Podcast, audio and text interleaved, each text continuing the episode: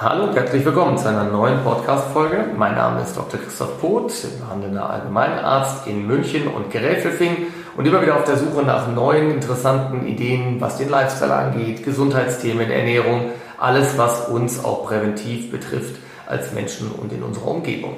Heute freue ich mich sehr, dass wir die Brücke auf ein sehr, sehr wichtiges Thema schlagen, ein Gesundheitsthema, was viele Deutsche, auch viele Europäer betrifft ich habe heute einen ganz besonderen Gast da, der mir auch zu diesem Thema ähm, ein paar interessante Dinge erzählen kann, auch ein Buch geschrieben hat.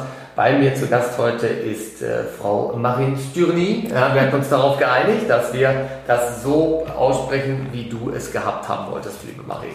Marin, für die Hörer draußen, erzähl doch mal ganz kurz, wo du eigentlich grundsätzlich ähm, von deiner äh, beruflichen Geschichte herkommst und was dich dann doch dazu bewegt hat, ein ähm, super schönes, spannendes, top platziertes Buch zu schreiben zu einem Thema, ähm, was man vielleicht als Nichtmediziner gar nicht so auf dem Teppich und auf dem Zettel hat, das ist der Diabetes. Vielleicht kannst du uns da kurz eine kleine Vorstellung zu deiner Person geben.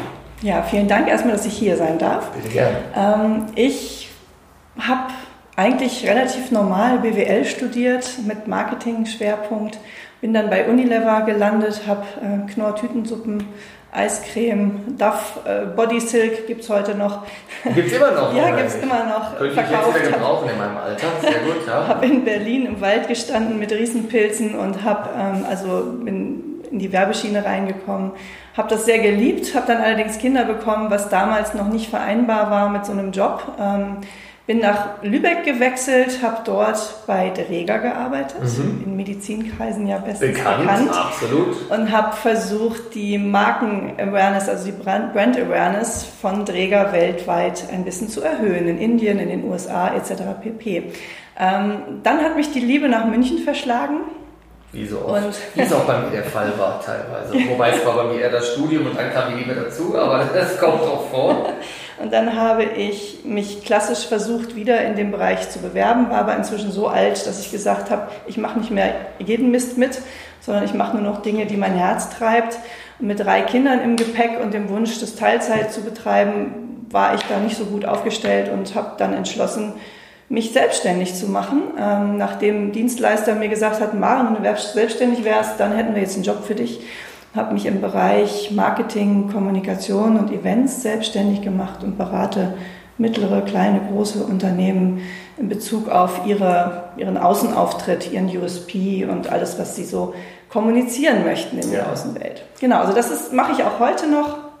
Und dann kam eben jetzt die Brücke geschlagen äh, mit dem Diabetes, kam 2019 bei uns die Diagnose des Diabetes Typ 1 von unserer damals sechsjährigen Tochter. Mhm. Und ich hatte bis einen Tag vorher überhaupt keine Ahnung, was das auch nur in irgendeiner Form bedeutet. Ich habe gedacht, irgendwie es gibt einen guten und einen schlechten Typ.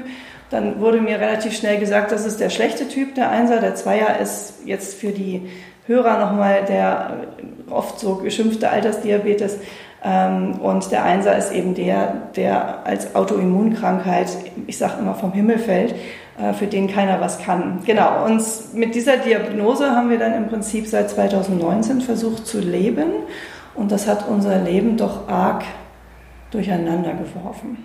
Weil man sich natürlich darauf einstellen muss, ne? weil das natürlich auch heißt, dass äh, vielleicht für die Hörer auch nochmal da ganz kurz ein, kleines, ein kleiner Ausflug bei dem von dir angesprochenen Typ 2 Altersdiabetes spielen viele Faktoren natürlich eine Rolle. Und wie der Name schon sagt, haben wir den tatsächlich erst bei Patienten in einem höheren Lebensalter. Ähm, und dort ist es so, dass man diesen Typ auch relativ gut über Lifestyle-Veränderungen in den Griff bekommen kann. Das ist Ernährung, Bewegung, ähm, dann natürlich eventuell, wenn es nicht ausreichend ist, auch über medikamentöse Therapie. Stress. Aber man ist hier, natürlich ist Stress da ein Riesenthema. Ähm, auch das ist ja einer unserer Haupt- Behandlungswege hier in der Praxis und das ist natürlich etwas, worauf man achten muss. Aber man kann es eben mit relativ konservativen Maßnahmen noch einigermaßen, einigermaßen gut in den Griff bekommen, weil unsere Bauchspeicheldrüse, die auch mitverantwortlich für die oder hauptverantwortlich für die Insulinproduktion ist, noch eine Restfunktion hat, im Gegensatz zum Typ 1 Diabetes, wo diese Funktion leider erloschen oder gar nicht funktional ist. Und deswegen, wie du das gerade sagtest, ist es natürlich eine Geschichte, auf die man sich einstellen muss, gerade natürlich auch, wenn man ein kleines Kind hat, was mit dieser, von dieser Diagnose betroffen wurde. Das heißt, da muss man wirklich auch Insulin künstlich zuführen, was sonst die Bauchspeicheldrüse übernimmt.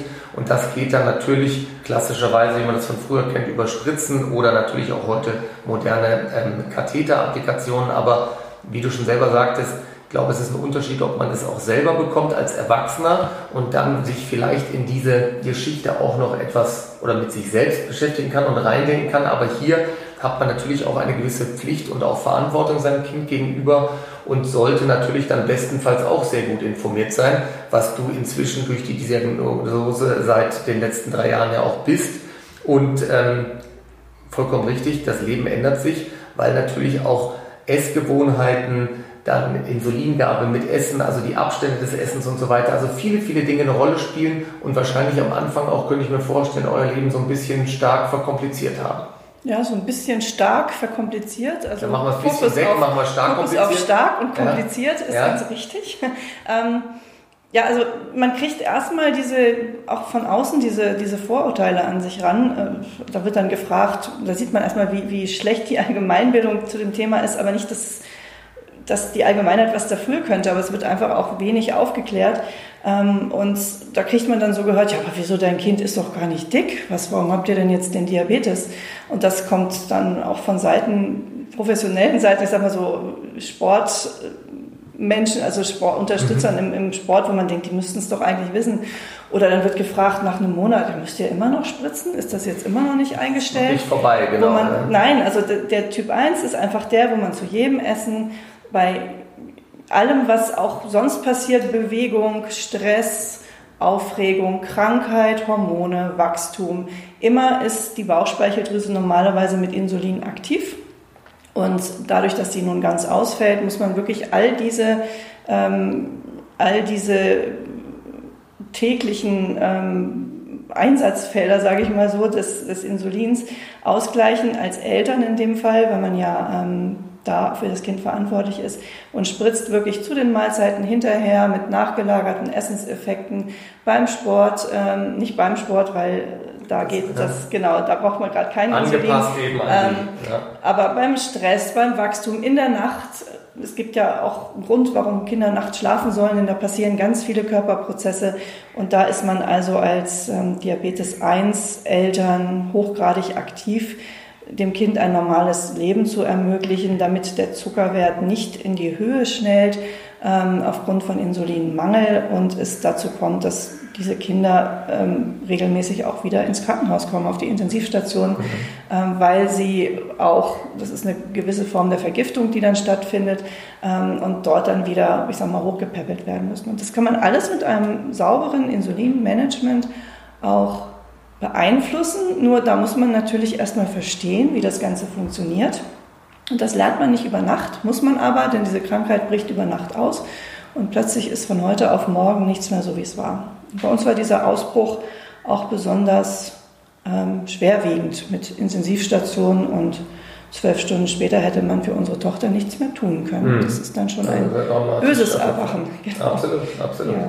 Und dann hast du dir gedacht, okay, darüber hinaus oder war der Grund jetzt dann jetzt in die Autorenrolle zu schlüpfen, dass du dein Erlebtes oder auch dein Wissen einfach dir von der Seele schreiben wolltest? Oder wolltest du gesagt hast, hey, das hat mich so schockiert, dass man überhaupt nicht über dieses Thema informiert ist? Und das ist auch leider, das kann ich auch bestätigen, von öffentlicher Seite oder auch es gibt natürlich viele Hilfsorganisationen, aber so diese so eine einfache ähm, Hilfestellung ist ja für den Betroffenen vielleicht gar nicht immer so leicht möglich und gerade auch im Kinderbereich, dass du dir gedacht hast, okay, vielleicht kann man über ein Buch, ähm, was dieses Thema aufgreift und beleuchtet, einfach ein bisschen auch das Erlebte und die Eigenerfahrungen mit einbringen oder eben auch eine Hilfestellung leisten. Mhm. Oder was hat dich jetzt am Ende des Tages dazu bewegt? Weil das ist ja auch nicht, man schreibt ja nicht mal eben schnell so ein Buch runter ja, und äh, dann äh, schwuppdiwupp äh, ist man auf einmal Bestseller-Autorin, sondern das ist ja mit viel Arbeit verbunden auch. Mhm. Ähm, aber das scheint dir ja wichtig gewesen zu sein. Ja, also zunächst einmal, es ist wirklich so, dass eben relativ wenig Leute darüber Bescheid wissen, was eigentlich so ein Diabetes im Alltag bedeutet und auch das Umfeld es schlecht weiß.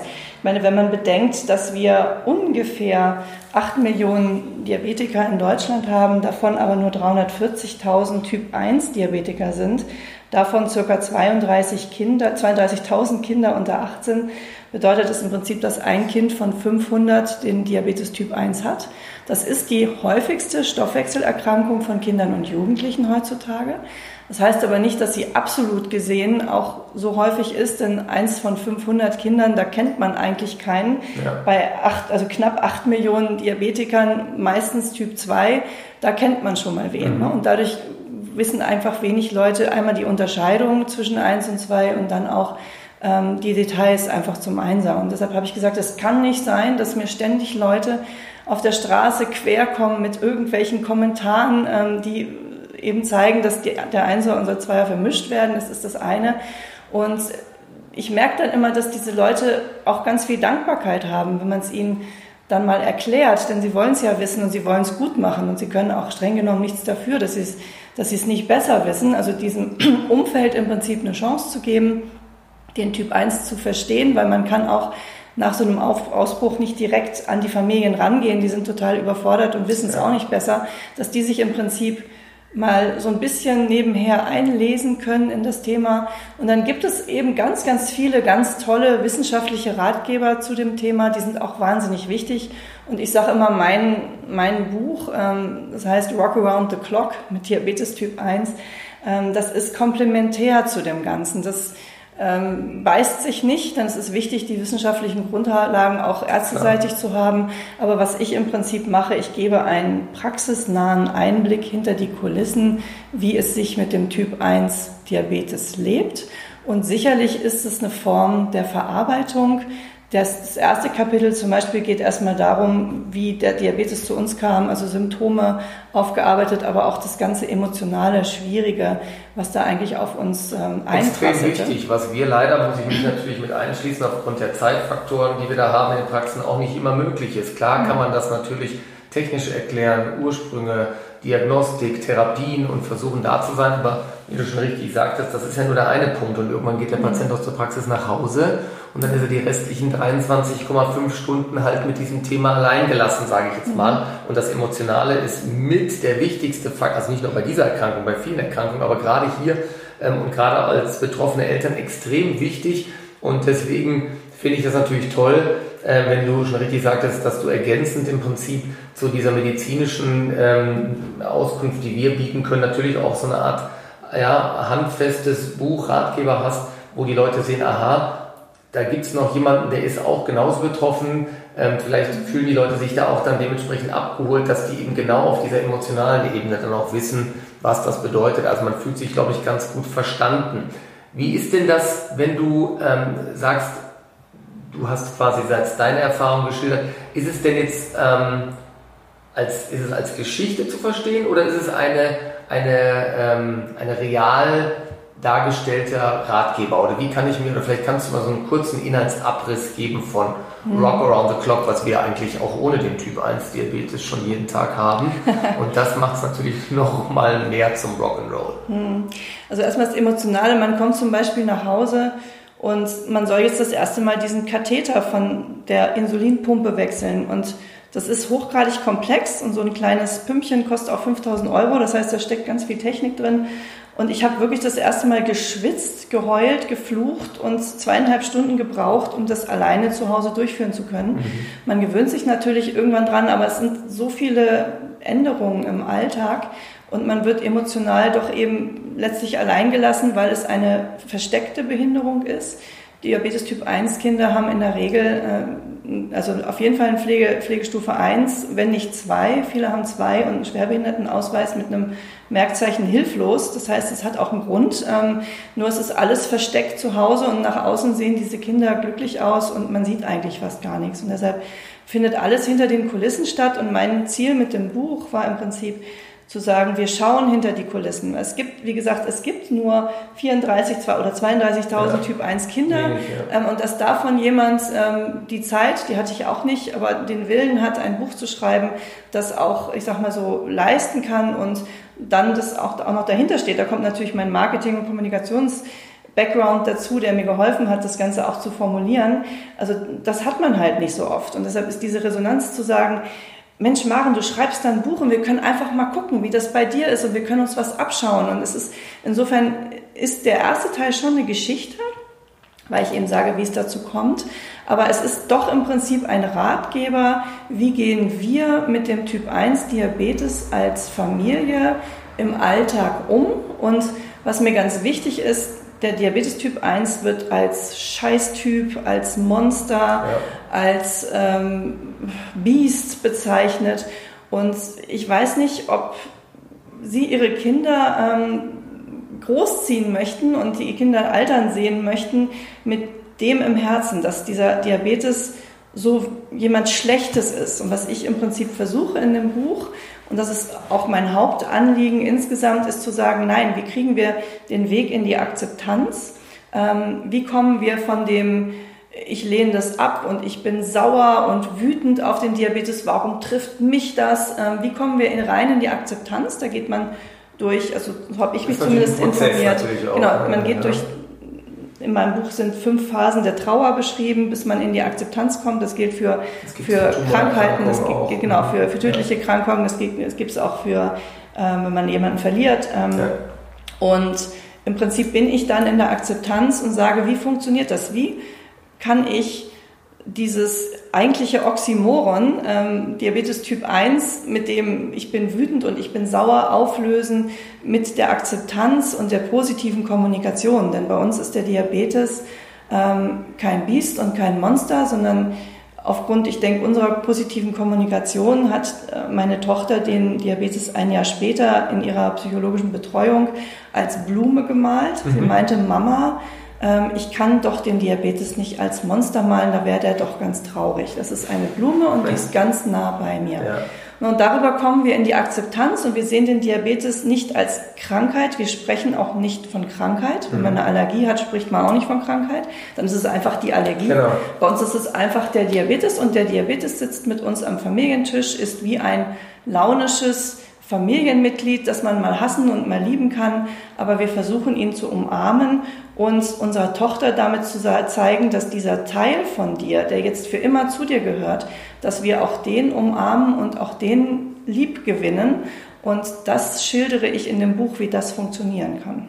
Ja, was natürlich auf den ersten Blick sich dann schwierig anhört, weil am liebsten möchte man natürlich gar keine Erkrankung haben. Gell? Mhm. Und dann kommen genau diese Phasen, die du gerade beschrieben hast, natürlich auch bis man sich dann irgendwann mit diesem Thema oder der Krankheit anfreundet und aber trotzdem im Prinzip auch derjenige bleibt, der aber auch die Kontrolle behält. Also ich denke, es ist ganz wichtig, dass man sein Leben da auch weiter fortführt, dass man die Krankheit annimmt, definitiv. Es hilft nichts, da permanent gegen zu kämpfen, weil das kostet ja unnötige Energie, die man in die, in die Bekämpfung oder das Leben mit der Krankheit stecken kann. Und deswegen denke ich, ist es ganz gut, dass man quasi jetzt von dir aus mit nicht medizinischen oder Ärzteworten mhm. quasi mal ein Handout hat, um zu sagen, okay, ähm, da ist jemand, der kennt sich sehr gut aus, das möchte ich jetzt einfach mal behaupten. Ich glaube, dass du dich in drei Jahren wahrscheinlich hier sogar zur äh, Diabetes-Expertin oder Beraterin äh, wahrscheinlich schon hochentwickelt hast.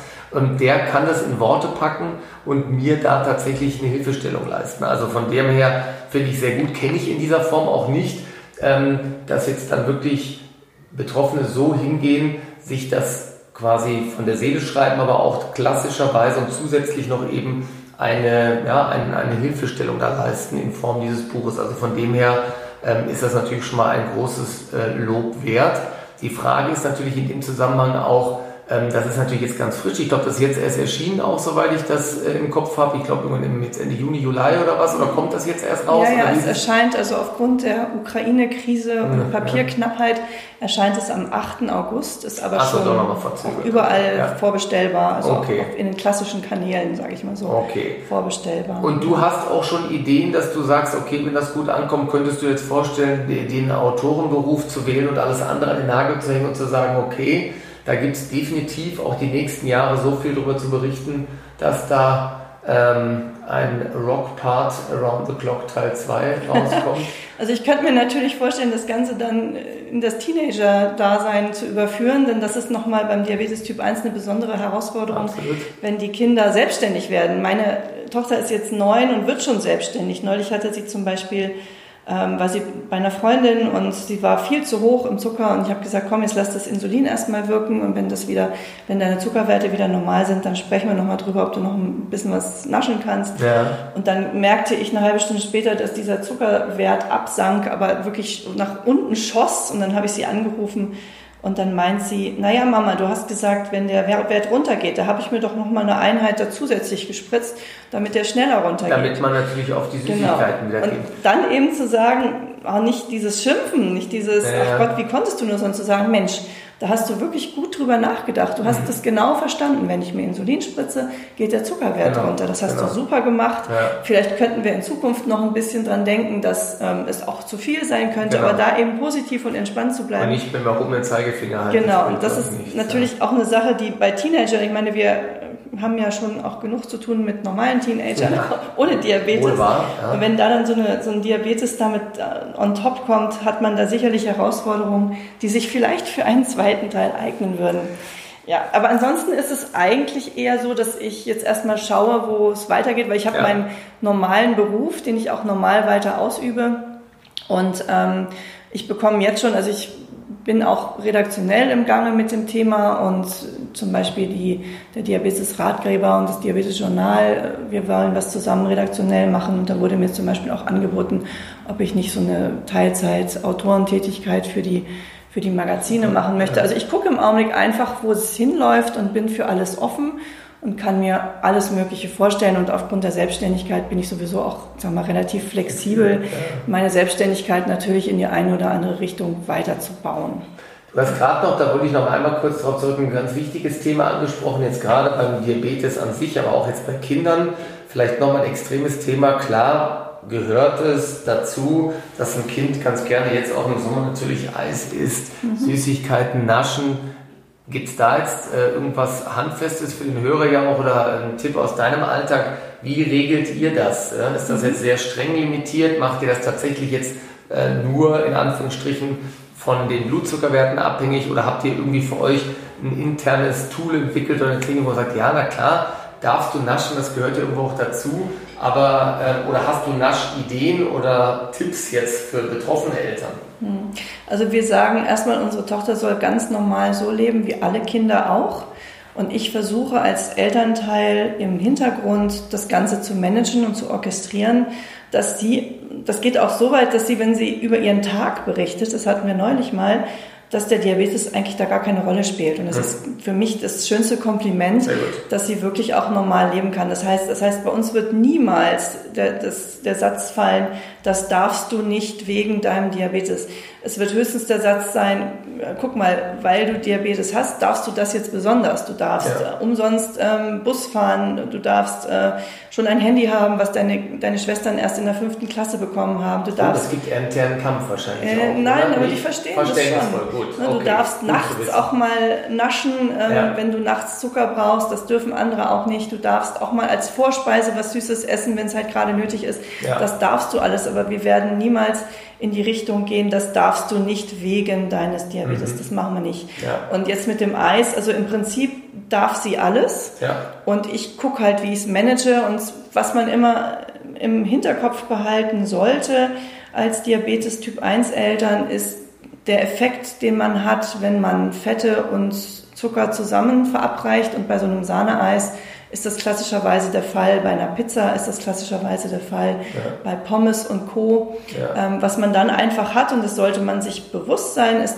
also bei uns ist es so, dass man sieben Stunden lang Effekte hat, dass äh, auch der Körper Kohlenhydrate, also somit auch Zucker bildet im Körper und also die Blutzuckerwerte nach oben gehen. Das heißt, wenn ich sage, du darfst ein Eis, stelle ich mir einen Wecker ja. zwei Stunden nach dem Eisessen oder zwei Stunden nach dem Pizzaessen, weil ich weiß, okay, wenn der Blutzuckerwert jetzt hochgeht, muss ich ganz heftig was dagegen unternehmen, sonst ja. habe ich wirklich sieben Stunden lang Spaß. Ja, ja, und ich würde jetzt zum Beispiel ihr so ein Eis äh, bevorzugt nicht abends um zehn geben, weil dann weiß ich, ich bin bis morgens um fünf beschäftigt. Aber ähm, da sage ich, das wird mein Kind auch abends um 10 nicht mehr bekommen, wenn es keinen Diabetes hätte. Ne? Also insofern geht man einfach bewusster mit diesen Ernährungsthemen um. Ich habe auch ganz, ganz viel gelernt, dass also zum Beispiel auch eine Avocado ein, einer Diabetesmutter eine schwere Nacht beschert, weil da einfach gute Fette drin sind, aber die guten Fette werden ja. auch in Zucker umgeformt. Genau. Und habe ich gedacht, was ist denn hier los? Ja, nach einer Avocado, warum bin ich die ganze Nacht unterwegs für sie? Mhm. Und habe das dann aber gelernt. Und äh, man erfährt ganz viel über diesen über diesen Diabetes, was Ernährung angeht. Und wenn man das einfach bewusst einsetzt, setzen das jetzt auch bewusst für uns ein, als gesamte Familie. Und dann hat das nicht mehr viel nur mit ihr zu tun. Das ist natürlich schön zu sehen. Natürlich helfen da jetzt auch aktuell diese modernen Devices, die es gibt. Also früher war das natürlich auch sehr umständlich. Heute gibt es Sensoren, Sensormessungen. Du hast es gerade erwähnt. Es gibt natürlich die Möglichkeit der Applikation einer, einer Insulinpumpe. Ähm, da sind wir natürlich auch schon so ein Stück weit dankbar, dass die moderne Medizin in dem Fall tatsächlich Hilfestellung leistet. Aber alles das ist eben nichts, wenn man sich nicht mit dem Thema beschäftigt, was körperliche Aktivität angeht, was die Ernährung angeht, auch was Lebensmittelkunde angeht, wie du schon gerade selber sagtest, dass auch vermeintlich gute Dinge nicht unbedingt optimal sein müssen in dem individuellen Einzelfall. Also ich finde das ganz toll, dass es sowas gibt und ich hoffe tatsächlich, dass ähm, dein Buch und du ähm, mit, mit deiner Expertise da so ein bisschen den, äh, den Hörern und auch den Lesern dann so ein bisschen die Angst auch nehmen kannst oder diesen Respekt, den man dann auch vor diesem Typ 1 hat, wie du schon gesagt hast, der ist sehr negativ belegt, ähm, weil er eben schon früher auftritt und alles, was früh kommt und über ein Leben hinweg äh, dann läuft, das, da, haben, da haben die Patienten und die Menschen natürlich immer äh, Angst davor und ähm, ich glaube, du zeigst hier ähm, und erzählst hier auf ganz ganz gute, versierte Art und Weise, dass man eben einfach die Sichtweise auch, glaube ich, ändern muss. Ja? Und das eben nicht alles negativieren sollte, mhm. sondern es annimmt und eben umformt. Und das gilt auch für andere Themen im Leben, wie du schon richtig sagtest. Ähm, nimm doch von der Medaille mal die andere Seite und beleuchte die. Und dann, äh, glaube ich, haben wir eine ganz gute Option, auch mit so einem Thema wie Typ 1 Diabetes sehr gut umzugehen. Mhm. Deswegen sage ich dir vielen lieben Dank, Maren, und ich hoffe, dass wir da auch noch einen zweiten Teil nochmal berichten können, dann spätestens wenn nicht wir beide uns, aber die Kinder sich im jugendlichen Teenie- und Pubertätsalter bewegen, die haben das ja leider schon oder Gott sei Dank gut hinter uns gebracht, mehr oder weniger. Ja. Vielen lieben Dank, dass du mein Gast warst heute und äh, auch ich werde natürlich ähm, zu dem Buch greifen oder kriege vielleicht sogar eine signierte, personalisierte Ausgabe und werde mir das auf jeden Fall auch äh, anschauen und auch lesen und kann das auch an meine Patienten dann hoffentlich so weitergeben. Ja, vielen, vielen Dank. Dank fürs Dasein. Tschüss dann. Tschüss.